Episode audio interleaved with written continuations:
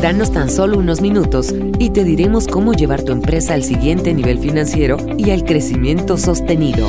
Unifin es un orgulloso impulsor de las empresas mexicanas. Somos un facilitador de soluciones a medida para hacer crecer empresas y ayudarte a alcanzar tus metas. Unifin, poder para tu negocio. Unifin presenta Reporte EUA, un podcast de Red Digital APO. I know your pain. I know you're hurt. We had an election that was stolen from us. It was a landslide election, and everyone knows it, especially the other side. But you have to go home now. We have to have peace. So go home. We love you. You're very special. ¿Qué tal para el episodio de este jueves 7 de enero de Reporte EUA? Estamos grabando a las 8.30 de la noche del miércoles 6 de enero, un día muy convulso en los Estados Unidos. Este episodio de Reporte EUA, un podcast en el que semana a semana analizamos los eventos políticos más importantes de Estados Unidos. En menos de dos semanas asume la presidencia Joe Biden. Lo hará con pues días muy convulsos, a juzgar por lo ocurrido ayer en el Capitolio, que tuvo que ser evacuado cuando manifestantes que escuchaban un discurso de Trump en Washington, D.C. Right over there, right there, we see the event going to take place, and I'm going to be watching because history is going to be made. We're going to see whether or not we have great and courageous leaders or whether or not we have leaders that should be ashamed of themselves throughout history, throughout eternity. They'll be ashamed. And you know what? If they do the wrong thing, we should never, ever. Decidieron irse del punto en donde estaban escuchando a Trump a atacar el Capitolio, el recinto legislativo. Los manifestantes pro-Trump entraron por la fuerza y con violencia y vandalizaron el Capitolio. ¿Qué significa esto para Trump y para el futuro del trumpismo? Para platicarlo, le agradezco al embajador Arturo Sarucán. Él fue embajador de México en Estados Unidos y es consultor internacional basado en la ciudad de Washington. Arturo, ¿qué tal? Muchas gracias por poder platicar con nosotros. Primero preguntarte, ¿cómo viste lo que ocurrió en Washington este día miércoles? Pues mira, ha sido un día terrible para la democracia estadounidense. Vimos escenas que jamás hubiésemos pensado posibles o factibles en la capital estadounidense, en la historia de una de las democracias, pues, con todas sus imperfecciones, ciertamente, pero una de las democracias pues, más acabadas de, del mundo. Y a la vez, no hay que sorprenderse, Ana Paula. Llevamos semanas, meses, años alertando sobre el peligro que Donald Trump representaba y representa para la democracia de su país, para las instituciones, para la investidura presidencial, para la polarización que va a heredar Joe Biden como presidente de los Estados Unidos los siguientes cuatro años. Y hasta llegar a este momento inaudito, insólito, en donde un presidente en funciones alienta la sedición, atija la sedición, la insurgencia. I know that everyone here will soon be marching over to the Capitol building to peacefully and patriotically make your voices heard. Today we will see whether Republicans stand strong for integrity of our elections, but whether or not they stand strong for our country. De este grupo de, no son manifestantes, este grupo de ampones, de terroristas domésticos que asaltan, toman por asalto el Capitolio estadounidense y que además también, hay que decirlo, una de las historias supletorias de todo lo que hemos visto hoy es qué pasó con la seguridad en el Capitolio, y porque hay muchos interrogantes, hay muchas preguntas. Tú recordarás, hay que comparar el despliegue de seguridad que hubo en Washington durante la primavera y el verano con todas las manifestaciones de Black Lives Matter, comparado con el despliegue policiaco en un día en que se sabía que iba a haber grupos de simpatizantes de Trump protestando el resultado de la elección, que iban a seguramente a acercarse al perímetro del Capitolio. Y pues también la pregunta es cómo lograron entrar con esos números a la rotonda, a los recintos legislativos. Y, pues ya hay algunas personas que están incluso pensando que hubo alguien que les abrió alguna puerta para que pudieran entrar al recinto. Entonces, digamos, un día muy convulso, un día que mina la credibilidad y la imagen de Estados Unidos en el mundo. En muchos sentidos es la bananerización de la política del sistema electoral estadounidense lo que hemos visto hoy. Y el problema es que lo que ocurre aquí,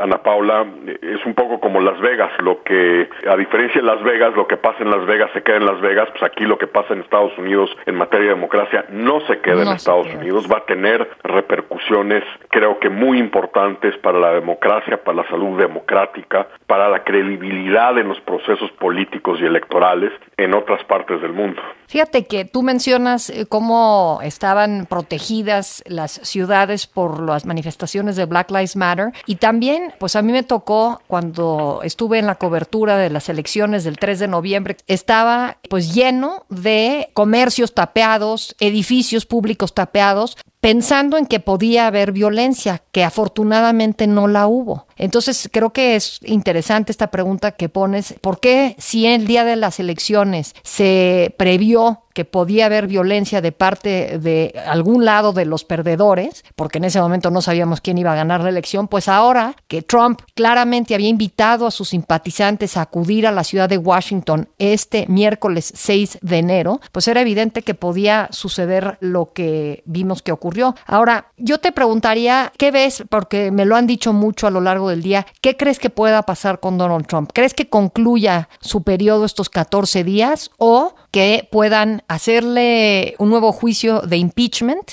un nuevo juicio político o que busquen invocar la enmienda 25 constitucional?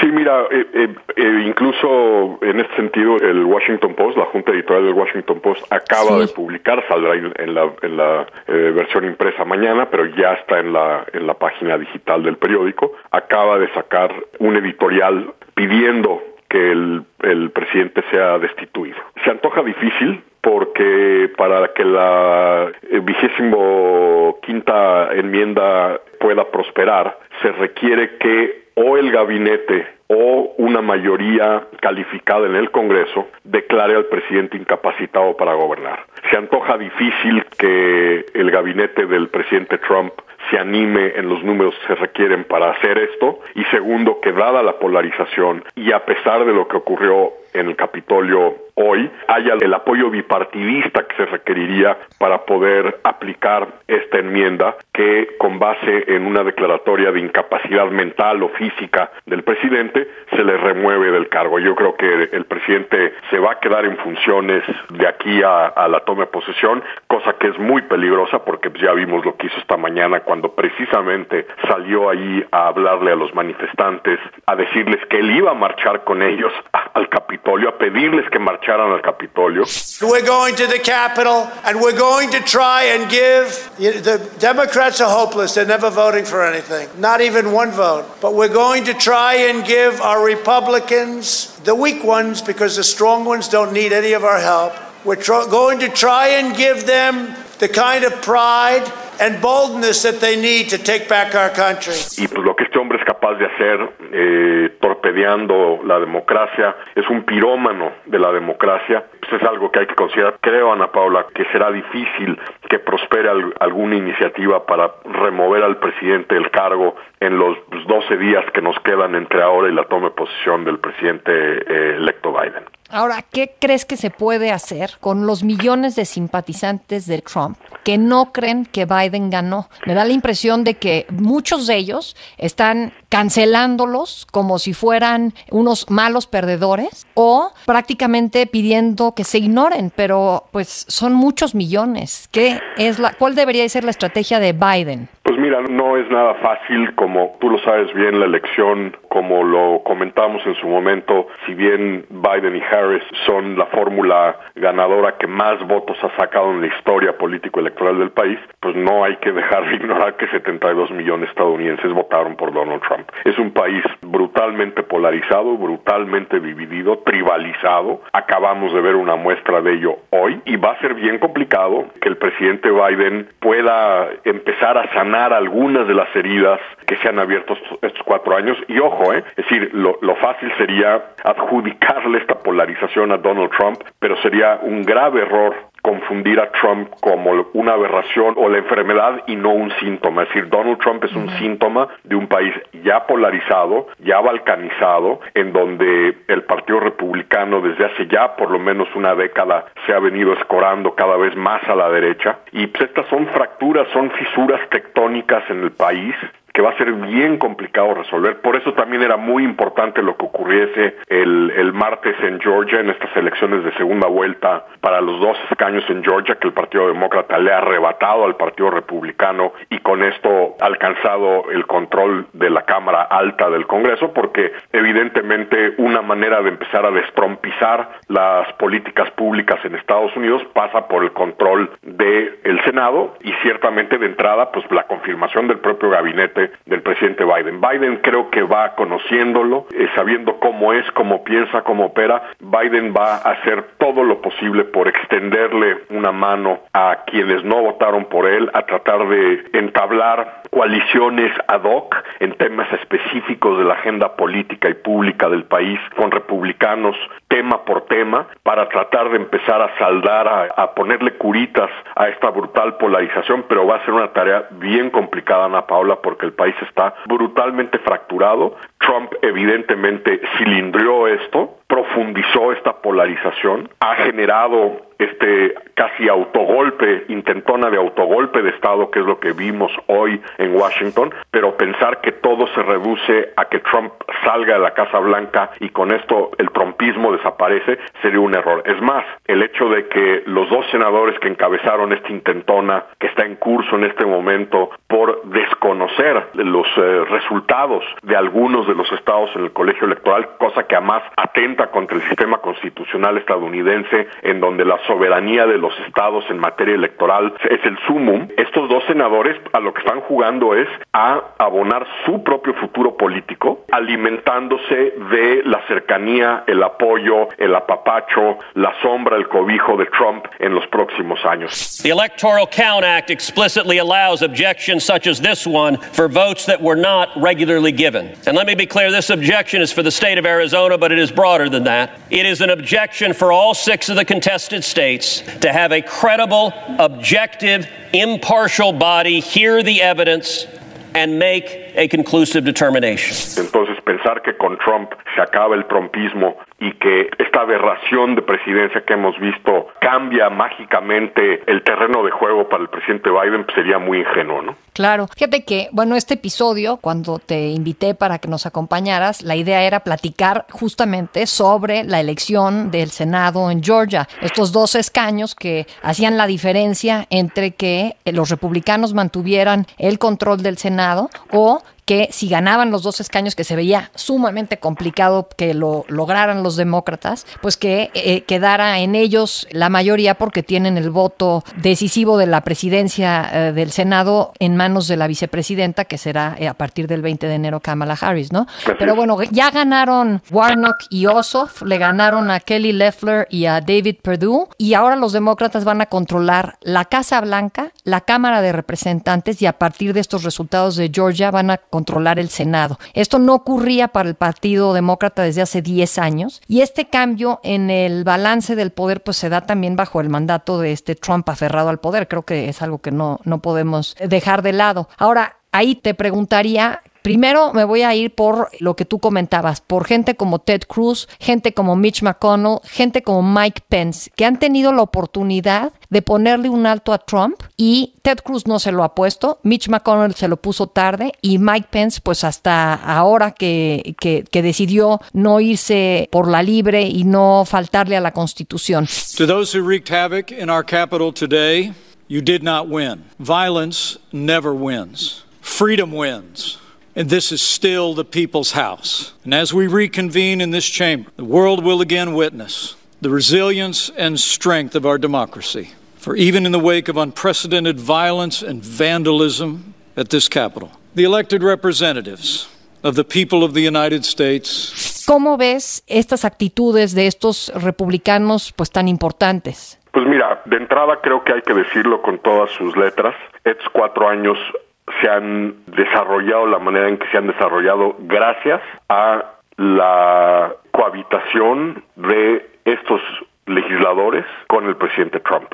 y del, y del propio vicepresidente. Es decir, es este partido republicano descarriado, perdido, trompizado, que prefirió agacharse a confrontar al presidente como lo hicieron muy pocos, quizá Mitt Romney y John McCain al principio antes de que falleciera, y el resto del partido se subió a esta carreta del trompismo. Estos individuos, la familia del presidente, sus colaboradores, sus psicofantes, sus matraqueros, sus facilitadores, son responsables de esta debacle de estos cuatro años en Estados Unidos y de estas escenas terribles que hemos visto hoy en Washington. Y eso creo que no hay que dejarlo de subrayar y no hay que dejar que estas figuras traten de darle la vuelta de página o barnicen el papel que han jugado en facilitar estos cuatro años desastrosos para Estados Unidos en lo interno y en lo externo. Entonces ahí hay un problema también porque muchos de estos legisladores van a seguir en sus escaños, son los que van a estar obstaculizando en algunos casos la agenda de políticas públicas del presidente Biden y algunos de ellos, como es el caso claro de Ted Cruz,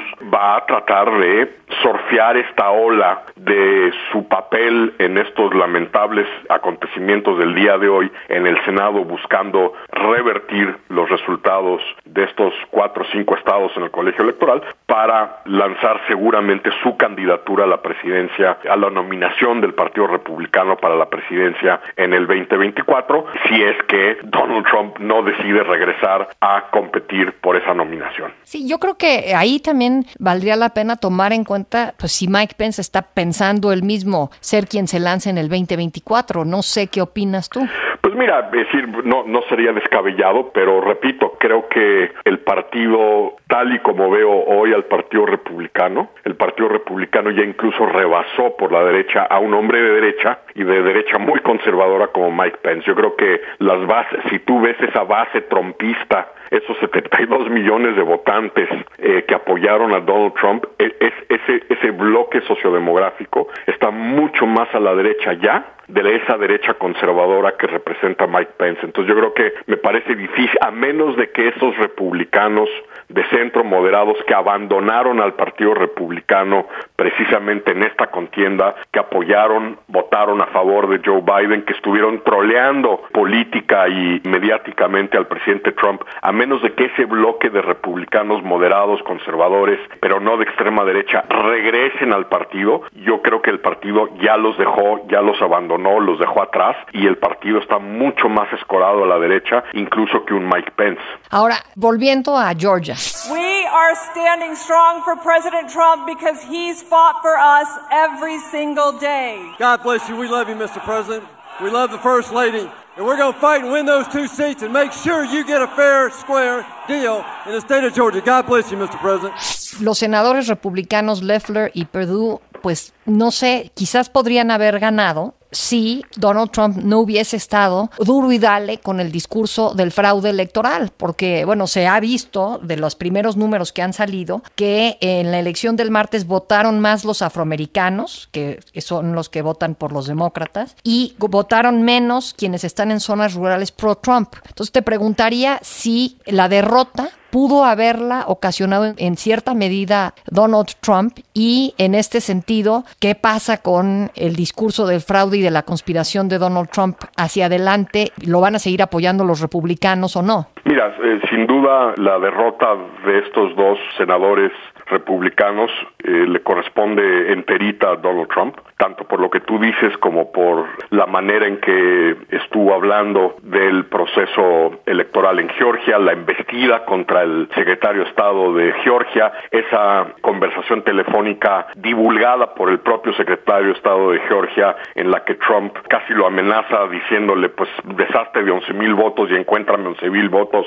para que podamos revertir la elección presidencial en el colegio electoral en Georgia. The people of Georgia are angry, and these numbers are going to be repeated on Monday night, along with others that we're going to have by that time, which are much more substantial even. And the people of Georgia are angry. The people of the country are angry, and there's nothing wrong with saying that. You know. Uh, that you've recalculated. You should want to have an accurate election, and you're a Republican. We believe that we do have an accurate election. No, I know you don't. No, no, you don't. You don't have, you don't have, not even close. Todo esto evidentemente lastimó a estos dos senadores republicanos, pero también hay que decirlo, los dos senadores republicanos son muy malos senadores. Es Sí. decir, la senadora Loeffler, que además ni siquiera fue electa, fue designada por el gobernador para sustituir al senador Isaacson cuando se retira del Senado, una candidata ya ni siquiera de medio pelo, es decir, es una candidata muy pobre, impresentable. Y, y pues David Perdue, pues yo sí debo confesar que me da un poco de gusto decir, bueno, me da mucho gusto que los demócratas hayan logrado recuperar el control del Senado, pero en el caso de Perdue en particular, porque eh, son momentos como estos en donde crees que finalmente a veces en la política sí existe tal cosa como el karma, porque David Perdue fue durante estos últimos años en un esfuerzo por, digamos, propalar el tufo xenófobo de Donald Trump, fue el copatrocinador, Ana Paula, de la iniciativa de ley más antiinmigrante y más nativista en la historia moderna, el RAISE Act. A million people a day cross our borders in one uh, fashion or another. And the people of ICE, I mean, 90% of the people they uh, detained last year uh, were convicted of a crime. So, I mean, these people are now out to protect our uh, personal and national security. So, what we're here to do today is to call that out in a way that most people in America have not heard before. So, I'm, I'm very delighted to be a part of that. Entonces también en este sentido yo creo que esto explica en parte también niveles históricos de participación del voto hispano en Georgia a favor de los candidatos demócratas y además dos candidatos demócratas muy atractivos, un pastor afroamericano que además es pastor de una de las iglesias en donde Martin Luther King era pastor cuando estaba en Georgia. Van a llegar el primer senador afroamericano en la historia de Georgia, En un estado del sur. en un estado sureño y eh, Ossoff, el primer senador judío de uno de los estados del Bible Belt. Entonces, que, Y Perdue también, si mal no recuerdo, estuvo involucrado en un escándalo de venta de acciones y, lo- en, y- el- y- en y el Dow Lo- Jones. Loeffler también, los dos. Las dos, Así exacto. es, así es. New at six, both of Georgia's U.S. senators are under fire for allegedly trying to profit from the coronavirus pandemic. Records show that Senators Kelly Loeffler and David Perdue bought and sold stock shortly after a private Senate briefing on the virus, a classified briefing. Porque les dan un briefing a los todos los senadores cuando está empezando el tema del coronavirus Así y estos dos senadores venden sus acciones pensando que va a venir un caos financiero y digo ya nunca pasó nada pero realmente pues es una trampa lo que No, hicieron pues es una es una violación es una violación a las leyes absoluta. Y, y esto también te subraya la calidad moral de, de estos dos candidatos bueno, de estos dos senadores en funciones republicanos que han perdido sus escaños. Ahora pensando en el senado qué significa para la agenda de Joe Biden el hecho de que logren tener estos 50 senadores eh, demócratas, por una parte, te preguntaría, y por otra, ¿cómo pueden aprovechar este nuevo balance de poder de tener el control del legislativo y del ejecutivo? Lo tienen asegurado por dos años, pero a veces me da miedo que los demócratas los veo desperdiciando este capital en discusiones con la extrema izquierda de su partido, por ejemplo. Entonces, bueno, esas dos preguntas. ¿Qué significa para cambio climático, para impuestos, para nombramientos del gabinete de Biden, Pues mira, todo eso? El, el- el primer impacto sin duda es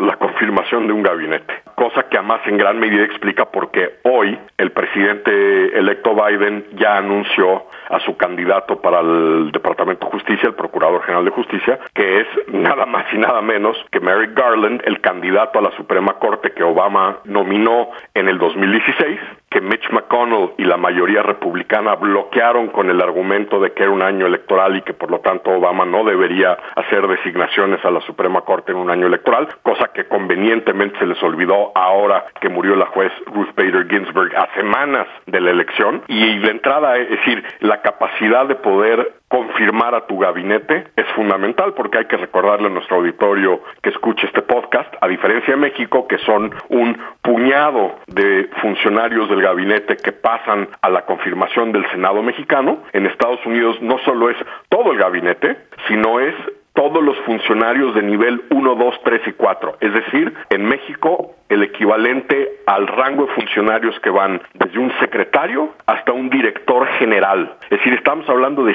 cientos de funcionarios, Ana Paula, que tienen que pasar por la báscula del Senado en Estados Unidos. Entonces, de entrada, esto es un, es un tema importantísimo. Segundo, ciertamente va a ayudar a que eh, Biden recalibre su agenda legislativa hacia posiciones quizá más ambiciosas, pero acuérdate que en el Senado en Estados Unidos para pasar legislación necesita 60 votos, con lo cual vas a tener que depender de la capacidad de atraer y desprender votos republicanos para apoyar esas iniciativas legislativas que envíes al Senado. Y por lo tanto por eso un poco hablaba de este esfuerzo que creo que Joe Biden va a tratar de generar de extenderle la mano a los republicanos, a los elementos más moderados del partido para ir buscando estas coaliciones ad hoc tema por tema, iniciativa legislativa por iniciativa legislativa para poder avanzar su agenda. Mucho más complicado, ciertamente, va a ser debate interno en el Partido Demócrata, como tú bien anticipabas, porque con esto el ala progresista del partido y sobre todo después de lo que ha pasado hoy, va a ser mucho más agresiva en insistirle al presidente Biden, yo ya lo estoy escuchando, decirle, tienes un mandato, lo tienes que aprovechar, tienes que empujar una agenda muy ambiciosa de corte enormemente progresista y aprovechar ese mandato que tienes en las urnas. Y ahí puede haber tensiones al interior de la bancada demócrata, sobre todo entre los grupos más, los legisladores más progresistas y los que son más de centro y moderados, ahí puede haber problemas yendo para adelante para el Partido Demócrata. Pues ya estaremos observando todo esto. Arturo Sarucán, como siempre, muchísimas gracias por acompañarnos en un episodio más de Reporte EUA. Es un gran placer y me da mucho gusto poder arrancar el año contigo en este podcast. Yo soy Ana Paula Ordorica y le agradezco a Christopher Chimal en la coordinación, Batseba Feitelson en la producción, Omar Lozano en la operación y sobre todo a ustedes que nos escuchan en este podcast. Les recuerdo que Brújula, mi otro podcast con la información más importante del día, la puedes encontrar desde las 5 de la mañana de lunes a viernes en tu plataforma favorita para escuchar podcasts. Yo los espero el próximo jueves con un nuevo episodio de Reporte EUA. Danos tan solo unos minutos y te diremos cómo llevar tu empresa al siguiente nivel financiero y al crecimiento sostenido. Unifin es un orgulloso impulsor de las empresas mexicanas. Somos un facilitador de soluciones a medida para hacer crecer empresas y ayudarte a alcanzar tus metas. Unifin, poder para tu negocio.